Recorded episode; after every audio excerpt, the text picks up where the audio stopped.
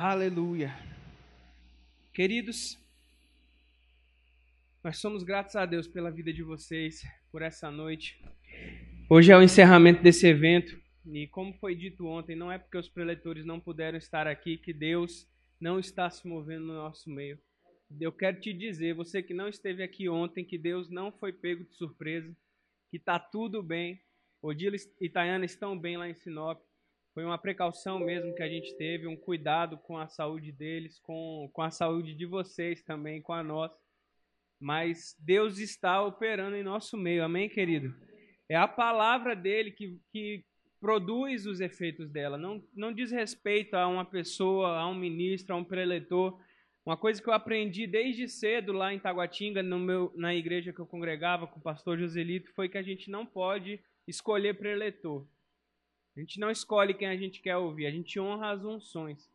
Porque a unção que nos alcança, é a unção que despedaça julgo, é a unção que trabalha em nosso meio, que trabalha no nosso coração, e é a palavra que nos liberta, é a palavra que é ungida. Então não importa quem suba aqui. O que importa é que a palavra esteja sendo ministrada e que Jesus esteja sendo exaltado. Amém, meu irmão?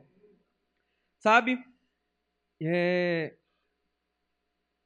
Hoje eu quero falar sobre mais sobre o tema da nossa, da nossa conferência. Ontem Carla deu uma palavra, um show aqui. Se você não esteve aqui, estou impactado até agora com a ministração dela. Mas a gente vai disponibilizar no decorrer da semana nos nossos canais de podcast da igreja. E se você tem alguma dúvida de como acessar as ministrações, já está recheada de ministrações lá, a gente está atualizando sempre. E você pode entrar em contato com a gente que a gente te mostra como acessar, tá bom? Tá no, tá no Spotify, tá no Deezer, Está no Google Podcast, está na Apple, qualquer lugar que tenha podcast, você consegue acessar nossas ministrações. É só você digitar Verbo Lucas lá e você vai encontrar. Amém? Então, queridos, deixa eu falar uma coisa para vocês. É... Você nunca vai ficar sem recompensa por servir ao Senhor. Sabe, ontem a gente entendeu um pouco mais sobre excelência para prosperar, excelência nas nossas finanças.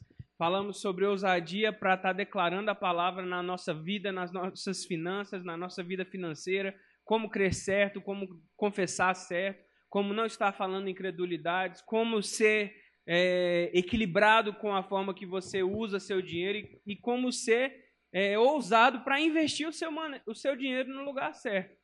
Então, Hoje eu quero falar sobre seis formas como nós podemos servir a igreja com mais excelência. Excelência é, é uma atitude, ele é um estilo de vida.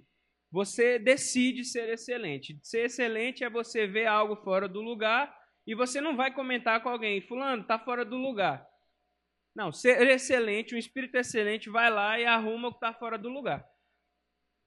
Entende? É uma atitude. Se você está em casa, se tem, tem, tem, tem louça lá para lavar, você não vai falar para fulano, fulano, tem louça para lavar. Não, você vai lá e resolve o que tem que resolver, porque é simples. Excelência é simples. Excelência não é ser esbanjão. Não é ser ostentador. A gente não está falando de ostentação. A gente está falando de uma atitude excelente. De, de, de coisas diárias, é prática para que você possa desenvolver um estilo de vida que agrade ao Senhor cada dia mais na sua vida. Amém. Hebreus 6,10 fala que Deus não é injusto para se esquecer do trabalho que vocês fizeram e do amor que vocês mostraram para com seu nome, pois vocês serviram e ainda estão servindo aos santos. Sabe, queridos, é, é, é importante a gente entender que vão ter momentos na caminhada com Deus, na caminhada da igreja local, que vai ser mais difícil você lidar com pessoas. Satanás pode no passado ter te desencorajado a servir na igreja local. Ou então você se magoou com alguém que não entendeu seu coração e suas intenções. Isso pode acontecer. Você às vezes estava servindo de bom grado, estava de todo o coração, e alguém não te entendeu e te ofendeu, te magoou de alguma forma. Mas sabe, queridos, Deus é poderoso para curar qualquer relacionamento, inclusive o seu com dele, com ele. E ele é poderoso para restaurar o seu ânimo, seu vigor e, pra, e o seu amor para servir ele com zelo e excelência. Sabe, Deus está te convidando nessa noite a se envolver com Ele. Não, não é só com a obra. Porque de fato não tem como você se envolver com Ele não se envolver com a obra, amém? Mas Ele está te convidando para um relacionamento mais de perto com Ele. Ele quer que você se esqueça do passado, das coisas que para trás ficaram e avancem para o prêmio da soberana vocação em Cristo Jesus. Sabe, é, o, a Bíblia tem um nome que eu gosto muito, a gente fez até na época que a gente fez uma viagem, a gente vendeu umas camisetas e era esse nome, Manassés. Sabe, a, o nome Manassés significa Deus me fez esquecer de todo o meu sofrimento. Sabe, nessa noite, Deus está te convidando para você esquecer tudo que passou e avançar, querido. Livre, sem peso, sem, sem nada te impedindo. Nós vamos avançar, amém, queridos? Então, queridos, seis maneiras de servirmos ao Senhor com excelência. Ontem eu toquei brevemente no primeiro ponto e hoje a gente vai entrar mais um pouquinho. Sabe, queridos, só uma coisa antes de entrar diretamente no ponto. Eu estou tirando esses exemplos de um livro chamado Doze Maneiras de Ser uma Bênção para a Sua Igreja. Ela é da, da escritora Kate McVie. Nós temos um exemplar dele aqui na nossa livraria. Ao final, quero pedir para você pegar os livros que eu separei ali, por favor, Lázaro. Mas no final mesmo, pode ficar tranquilo. E, e eu tirei alguns pontos que eu achei muito importantes da gente estar tá trabalhando nessa noite. E eu creio que vai ser uma bênção para a gente. Amém, queridos? Então, o primeiro ponto para a gente servir ao Senhor com mais excelência no, na nossa igreja é: não pergunte o que a sua igreja pode fazer por você, mas o que você pode fazer pela igreja. A Bíblia nos ensina em Atos 20 e 25, 20 e 35, desculpa, que Jesus nos disse que mais bem-aventurado é dar do que receber. Então, sabe, querido, isso, isso nos mostra que a gente precisa procurar menos maneiras de sermos abençoados e devemos procurar e gastar tempo procurando maneiras de sermos uma bênção para a nossa igreja, para os membros, para, para os seus amigos, para os seus é, irmãos em Cristo, para a sua família como natural também, para quem está ao seu redor. A gente tem que buscar gastar menos tempo querendo os nossos interesses e querendo é, suprir os interesses do nosso próximo. Se você realmente quer ser abençoado e fazer com que a igreja avance, comece a procurar maneiras de servir. Quando você dá a Deus, abençoando a sua igreja, Ele mesmo garantirá os cuidados com a sua vida. Porque você nunca poderá dar mais do que Deus. Olha só que frase maravilhosa. É da escritora desse livro. Queridos, você nunca pode dar mais do que Deus. Quando você era um pecador, estava morto por seus delitos e pecados, ele deu aquilo que havia de mais importante por você, Jesus. E com ele, ele te deu tudo que diz respeito à sua vida e a seu modo de andar em amor. Então, você nunca vai poder dar mais do que Deus. E quando você dá, você é abençoado. Porque Paulo fala que os filipenses estavam se envolvendo com ele no que, no que dizia respeito a dar e a receber. Então existe uma, uma, uma forma de se mover de Deus que envolve semeadura e plantio. Quanto mais você doa da sua vida, da sua finança, do seu tempo, do seu amor, da, sabe, da sua força, mais Deus encontra maneiras de te suprir na sua necessidade.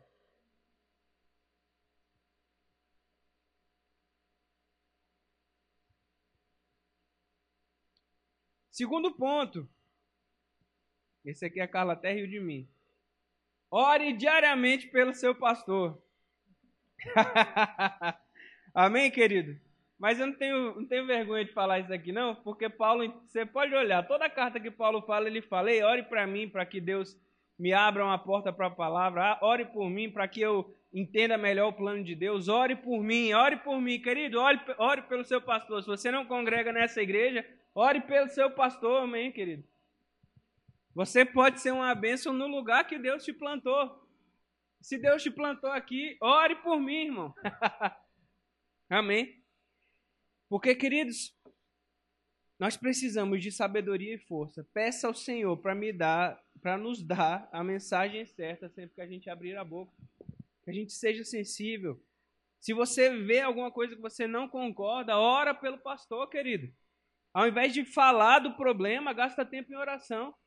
Pergunta ao Senhor o que você pode fazer para ser uma bênção nessa igreja. Se você vê uma necessidade, será que não é porque o Senhor quer que você supra ela? Já parou para pensar nisso? Às vezes a gente é tão rápido em ver alguma coisa errada.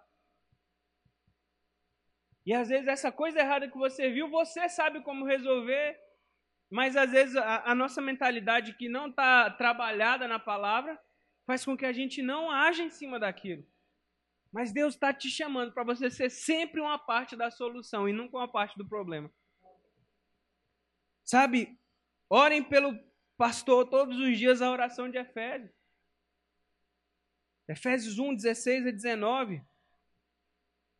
Abra lá comigo.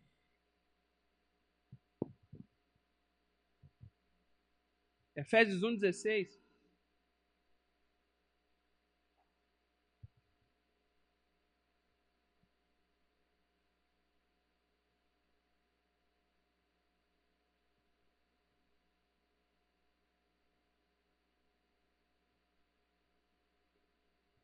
A Bíblia fala assim: Não cesso de dar graças por vocês, mencionando-os nas minhas orações.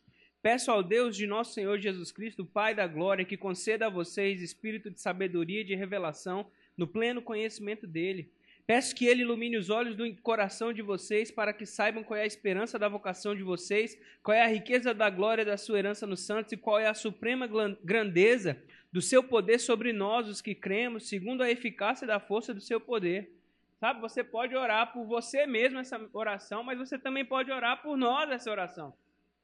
Ore pelos ministros que têm subido aqui no púlpito, ore por Lázaro, ore por Luza, ore, ore pelo seu líder do seu departamento. Se você está no, no diaconato, ore pelo seu líder. Se você está no louvor, ore, ore pelo seu líder. Se você é da comunicação, ora pelo seu líder, ore pelas autoridades dessa oração. Que Deus conceda a elas um espírito de sabedoria e de revelação na vontade dEle que o entendimento deles seja iluminado, seja aberto os olhos deles para eles entenderem melhor a vontade do Senhor. Amém, queridos? Isso vai fazer com que as coisas andem mais rápidas aqui, porque a igreja vai estar sempre guardando, protegendo a sua liderança. É importante demais que a gente esteja sintonizado nesse sentido. Liderança, corpo e, e os membros e quem serve a gente a gente respeita as hierarquias, mas hierarquia não quer dizer que a gente é diferente uns dos outros, não. É só mesmo uma responsabilidade a mais que Deus confere a uns e aos outros. E sabe, uma das formas que você pode ser uma bênção é orar pela sua liderança. Efésios 6,19, queridos, orem para que a gente tenha portas abertas para pregar a palavra. Abra lá, 6,19. Aqui Paulo falando para orar por ele. Efésios 6,19. Orem também por mim, para que ao abrir da minha boca me seja dada a palavra, para com ousadia tornar conhecido o mistério do Evangelho. Sabe, queridos, nós estamos aqui para pregar essa palavra, para alcançar vidas, para tocar pessoas, para falar desse Evangelho da salvação em Cristo. E nós precisamos que o Senhor abra as portas certas para que a gente entre com a palavra. Perdão. E a igreja tem que estar orando constantemente para que essas portas se abram. Porque Satanás é o maior interessado que elas fiquem, permaneçam fechadas. Mas Deus é o maior interessado que elas se abram.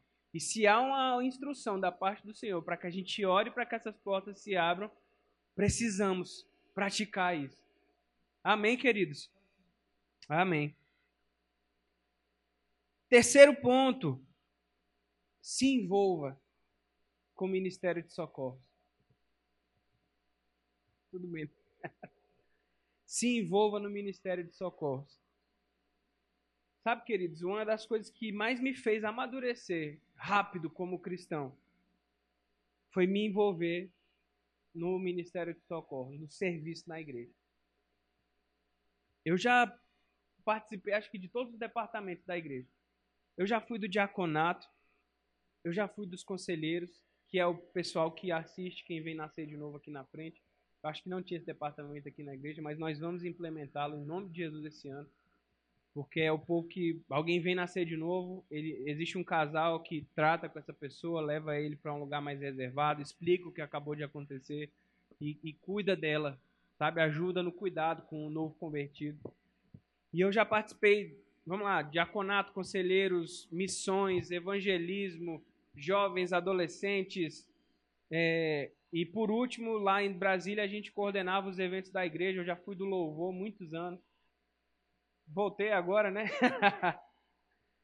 Mas sabe, queridos, estar envolvido com o serviço de socorros. O que, que são os socorros? É o ministério que auxilia é, os ministros que estão à frente, pregando a palavra, pregando o evangelho. Então, é, existem cinco dons ministeriais que Deus concedeu à igreja, que é o, são os ofícios do apóstolo, do evangelista, do profeta, do pastor e do mestre. E aí a gente exemplifica usando o exemplo de uma mão. Cada dom ministerial desse é como se fosse um dedo. Mas sem a palma da mão, você, você concorda que não tem como o dedo se mover? O dedo precisa da palma da mão para a mão funcionar de forma plena.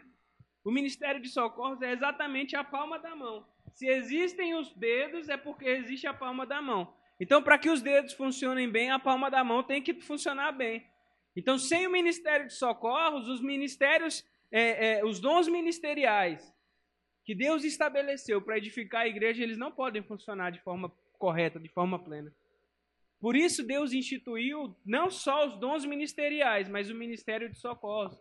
E é nos ministérios de socorros que você vai ser acompanhado mais de perto por uma liderança. Você vai ser corrigido quando você precisar consertar alguma coisa, alinhar alguma coisa. Você vai poder amadurecer, você vai entender como a sua igreja funciona.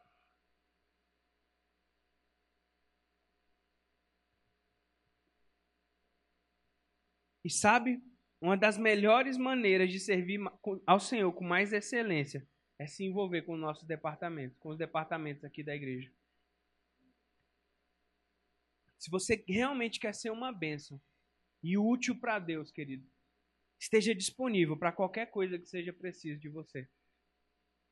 Para fazer com que a igreja avance de, uma, de, uma, de maneira mais tranquila. O pensamento que eu sempre tive durante a minha vida como cristão é como é que eu posso deixar mais leve para minha liderança? Como é que eu posso deixar isso aqui não ser um peso para o meu pastor? O que é que eu posso assumir para que o meu pastor não precise pensar mais nisso? Então eu quero estar disponível meu, à disposição do meu pastor. Eu quero estar à disposição. Teve época que eu servi em cinco departamentos diferentes, eu e Carla. E até que chegou um momento que o meu, o, meu próprio pastor precisou sentar eu e ela lá e falou: Ei, vocês estão servindo departamento demais. Calma aí, que vocês precisam congregar também. É, é bom ouvir a palavra. Tirou a gente de outros departamentos, arrumou a nossa vida lá. Mas a gente sempre tinha essa disposição, sempre tivemos, de estar envolvido, de estar servindo. E eu não estou falando isso, querido, de forma alguma para exaltar nada, não. É só uma forma de te mostrar o que, que o serviço faz. O que, que a fidelidade, a excelência no servir ao Senhor faz? Você pode crescer em Deus, você vai descobrir, servindo no ministério de socorros, de repente uma chamada que Deus tem para você nos dons ministeriais. Quem sabe Deus não está esperando você se envolver mais com a obra para que você desperte um desejo de servir ao Senhor de forma mais, mais contínua, mais próxima dele, mais profunda. O maior interessado em se envolver com você é Deus, querido. Deus é o maior interessado no seu crescimento. Sabe, socorro, o ministério de socorro, é de socorrer, significa ajudar da melhor maneira, da forma mais excelente, aonde quer que a ajuda se faça necessária. Então, querido, seja um apoio para a visão que o Senhor deu para nós, que o Senhor tem nos dado, para o ministério Verbo da Vida. Como nós já falamos, nossa visão não é a visão do pastor Daniel e da Carla, do Daniel e da Carla, não. A nossa visão é a visão do Ministério Verbo da Vida. O que eles creem, nós cremos. O que eles dizem de instrução, a gente segue. Porque é segurança para a gente estar debaixo de liderança, estar debaixo de uma visão que é maior do que a nossa. E se submetendo a nossas lideranças, nós vamos provar do melhor de Deus para nós aqui. Queridos, não tem como. Não tem como a gente honrar o que Deus diz na palavra dele, acerca de se submeter a lideranças e não colher dos resultados.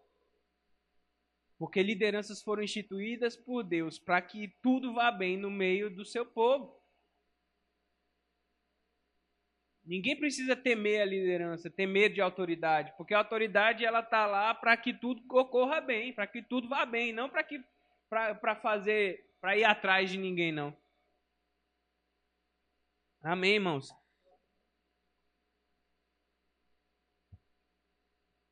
Para finalizar esse ponto, Provérbios 28, 20, que diz: O homem fiel vai ser cumulado de muitas bênçãos. Quando você é fiel ao Senhor, queridos, você vai colher suas bênçãos. Você vai colher o que Ele tem para você. Deus tem uma vontade para a sua vida que só você pode cumprir, queridos. Siga o plano de Deus para a sua vida. Tem um livro do irmão Reagan, se você não sabe qual é o plano de Deus para a sua vida, procure esse livro, Seguindo o Plano de Deus. E você vai entender, com certeza, muito mais de forma mais profunda o que Deus tem para a sua vida. Amém. Quarto ponto, querido. Supere as imperfeições. O que isso quer dizer, pastor? Quer dizer que não existe igreja perfeita. Não existe igreja perfeita, irmão. Se você encontrar uma igreja perfeita, no, no instante, segundo que você pisou o pé lá dentro, ela deixou de ser perfeita. Porque não existe, irmãos, o corpo de Cristo, ele está crescendo, ele está sendo é, edificado, construído nessa terra, até que chegue a uma plena maturidade. Porém, o corpo de Cristo não chegou à plena maturidade, porque o conhecimento de Deus, de fato, é infinito. Só chegaremos a essa plena maturidade quando Jesus voltar. Enquanto houver terra e céu, enquanto houver homem, Enquanto a natureza for caída por causa do pecado, enquanto tiver criança nascendo, vai ter gente imperfeita na igreja. Tendo que aprender, tendo que amadurecer, tendo que, que ser instruído nos caminhos da justiça. Então, o que a gente pode fazer, queridos, para ter a atitude mais excelente, a atitude mais correta? Procurar o que tem de bom na sua igreja sermos sempre parte da ajuda e nunca da reclamação. O que é que tem de bom nessa igreja que você pode olhar para isso e, e, se apegar a isso? Olhe. Porque o que ainda não está bom, a gente está trabalhando para melhorar. Não se engane, não. A gente vê tudo. A gente está de olho. Nós somos guiados pelo Espírito. E a gente sabe as necessidades do, da, do corpo. Aqui local, o verbo da vida, Lucas do Rio Verde. O que ainda não está bom, a gente está trabalhando para que possa estar, para que possa melhorar e chegar a um nível que a gente quer. Mas nós contamos com você. Sozinhos não vamos a lugar nenhum, mas juntos nós somos mais fortes. Juntos a gente vai longe. Porque não é vontade de Deus que o que não está ideal permaneça da mesma forma. Assim como você precisa amadurecer, a nossa igreja precisa crescer e amadurecer. Mas isso envolve um trabalho conjunto. E eu estou chamando você nessa noite. Deus está te chamando para esse trabalho em conjunto com a obra que ele confiou a nós. Porque não confiou só a mim e a Carla, confiou a mim e a você. Se Deus te plantou nessa igreja, ele conta com você. Não foi em vão que ele te plantou nessa igreja. Ele é digno, querido, da nossa entrega mesmo, do nosso serviço. Porque não é buscando glória humana que a gente está servindo ao Senhor, não. Não é para. Queridos, entenda, não, não me entenda mal de forma alguma, nós amamos vocês. Mas eu não estou aqui só por causa de vocês. Vocês entendem? Eu estou aqui porque eu amo o meu Senhor. E o meu Senhor me mandou vir para cá para esse tempo nessa obra. para fazer parte da história de vocês, dessa cidade. E o meu coração está de forma entregue aqui a esse lugar. Eu amo essa obra, eu amo vocês. Nós estamos envolvidos com tudo, não tem um plano B, sabe, para a gente. A gente vê para cá, Deus mandou a gente para cá, é aqui. Enquanto for essa a, a mensagem do Senhor para a gente, não tem outra, outro rumo. Mas eu vou prestar contas é para Ele, do meu serviço a Ele. E você vai prestar contas a Ele, não é a mim do que Ele espera que você faça. E não é condenação isso, é, é vida. Deus está interessado na sua vida. Ele quer que tudo vá bem na sua vida. Ele quer que você prospere e avance, como foi dito aqui ontem à noite que você colha os frutos da sua justiça. Ele quer que você prospere em tudo para toda generosidade. Que você tenha abundantemente para dar. Que você seja cabeça e não cauda. Que você esteja por cima e não por baixo. Que você prospere. Mas você precisa obedecer os seus mandamentos. Você precisa praticar essa palavra. É igual ir para academia.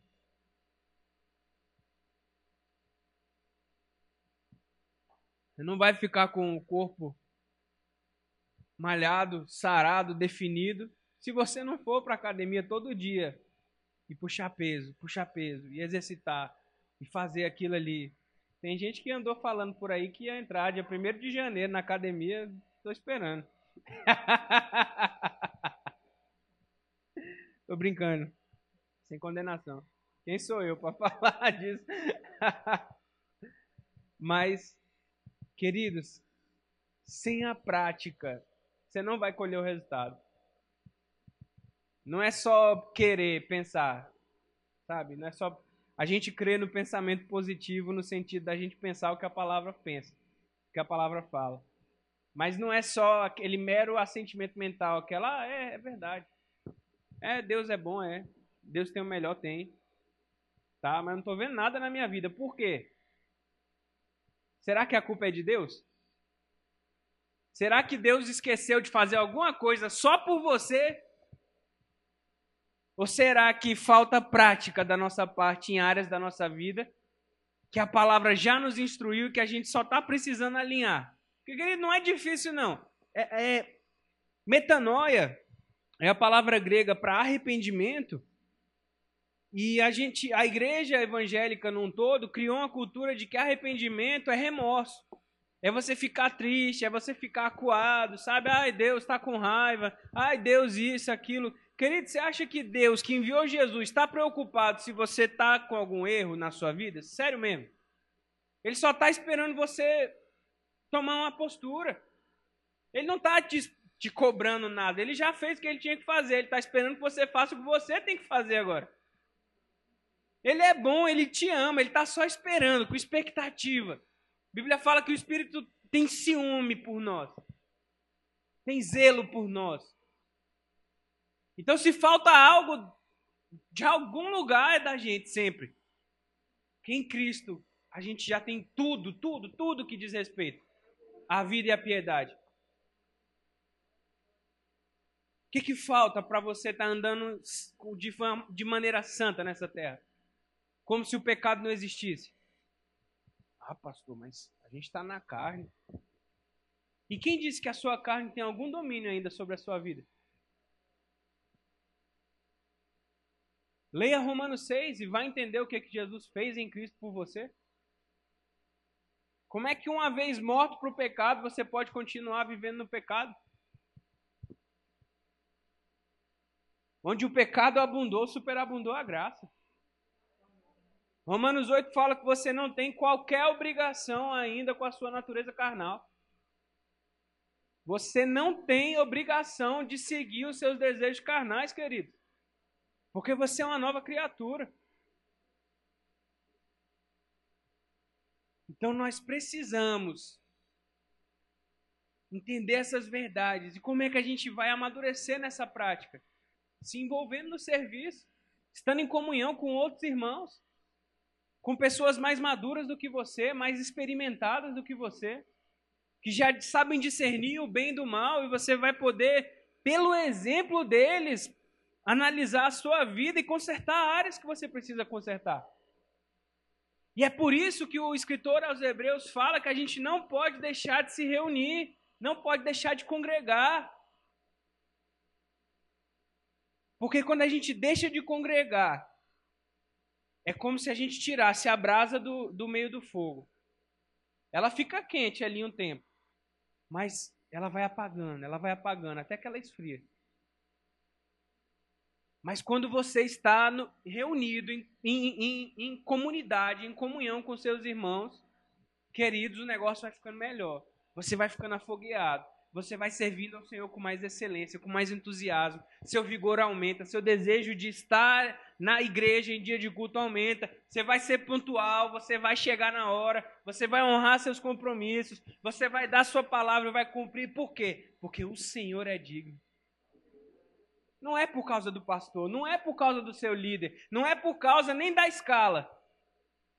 É porque Deus é bom, irmão.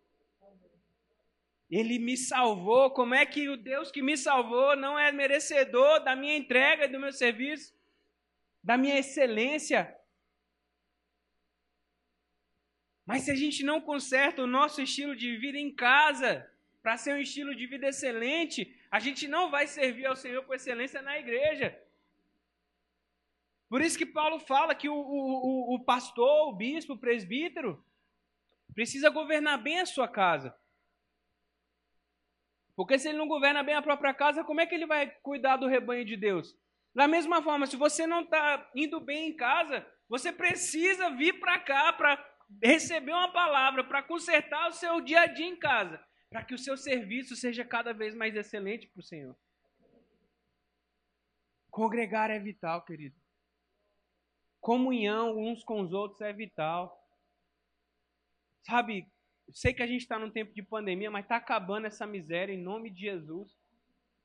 Mas precisa de ter contato, precisamos ter contato uns com os outros. Acaba o culto, fale, dê pelo menos uma boa noite para o irmão que está do seu lado, já que a gente não pode ficar se abraçando. Fale, cumprimente, não, não, não só vá embora, tchau e pronto. Porque a gente precisa ter contato, ter comunhão. A, a Bíblia fala que é quão bom e agradável que os irmãos vivam em comunhão. Comunhão. Sem contato não tem, sem trocar uma palavra, pelo menos que seja, com com o outro. Sabe, estou dizendo que vai dar para viver. Não vamos viver um na casa do outro todo dia. Não é isso que eu estou falando. Mas precisamos ter contato uns com os outros. Não seremos uma igreja fria, distante, querido. Não, a gente ama uns aos outros. E a gente pega uns com os outros. Chora com os que choram e se alegram com os que se alegram. Eu creio que a alegria do Senhor é nossa força, mas vai ter momentos que a gente vai precisar daquela pessoa só lá do nosso lado, sendo um, um suporte para a gente. Até que a alegria do Senhor reine. Amém. Quinto ponto, meu irmão. Aliás, supere as imperfeições, né? Quarto ponto. Só para finalizar esse quarto ponto de superarmos as imperfeições, queridos, as, as igrejas elas nem sempre vão ser infalíveis. Mas cabe a nós olharmos além das imperfeições e fazermos a nossa parte para tornar a igreja cada vez melhor.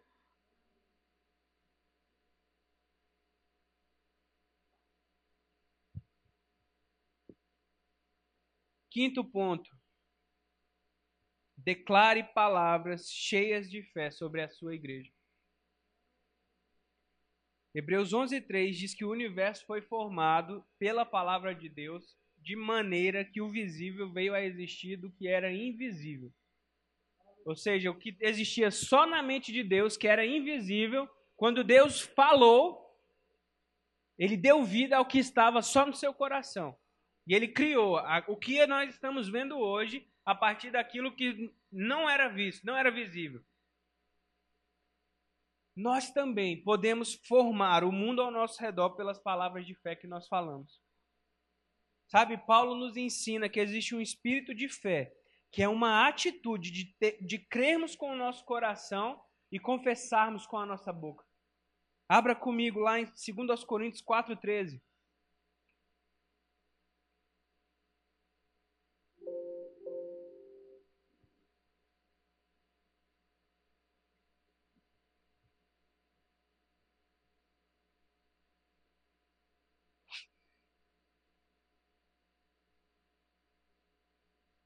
Segundo aos Coríntios 4:13. Tendo, porém, o mesmo espírito de fé, como está escrito: Eu criei, por isso falei. Também nós cremos e por isso também falamos. Então veja, existe uma, um espírito. Esse espírito aí, não é como se fosse um anjo, uma aparição, um negócio assim. Essa palavra que eles traduziram como espírito no original, ela quer dizer uma atitude. O espírito da fé é uma atitude de fé. Aquilo que você está crendo, você confessa com a sua boca. Você cria aquela realidade que você está crendo com as palavras que saem da sua boca. Então, o que está dentro do seu coração, que você quer, que você está crendo, que você quer que torne real, você fala aquilo até que se torne real. É isso que é o espírito da fé. E eu gostei demais desse livro que a escritora Kate McVie ela fala, ela dá alguns exemplos de declarações de fé que você pode dar acerca da igreja. Você pode declarar que nós somos uma igreja ganhadora de almas, que pessoas recebem Jesus em todos os nossos cultos. Comece a declarar vidas sendo salvas aqui. Venha com expectativa de ver salvação acontecendo no nosso meio. Segundo, segunda confissão, Milagres, sinais e maravilhas acontecem em nossa igreja. Os dons do Espírito se manifestam, Deus se manifesta de forma poderosa em nosso meio. Curas acontecem, pessoas vêm doentes e saem curadas. Nós cremos na cura em Cristo Jesus, queridos.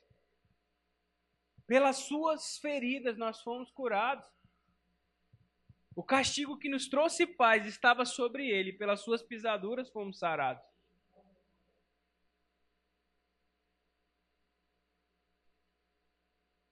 Três, temos obreiros, prédios, veículos, ferramentas e dinheiro, mais do que suficiente para cumprirmos a visão de Deus para a nossa igreja.